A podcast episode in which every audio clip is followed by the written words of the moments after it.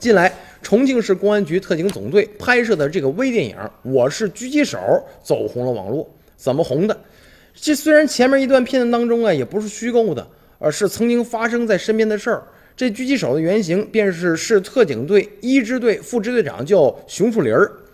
他就从警十年了，曾经在三次危急时刻是紧急时刻精确的击毙了犯罪嫌疑人。而且是打中的是头部啊！这个公安部门呢是在这个获奖当中啊，获过两次二等奖，两次二等功，还有一次这个三等功，被誉为是重庆特警的第一枪。来开枪，我就不信你们差的这准头能打到我身上，这是怎么回事啊？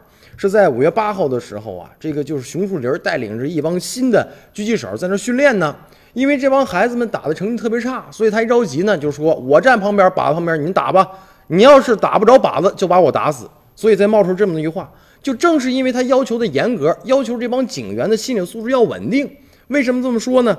这也是因为有这个亲身的经历。他就有一次在出这个现场的时候，处理事故的时候吧，就是也是击毙一个犯罪嫌疑人，心理素质不稳，可能就溜手了。所以说呢，这个一定要锻炼出来一个非常优秀的一个心理素质啊。他就要求每一个警员一定这个有把握的时候，心不能慌。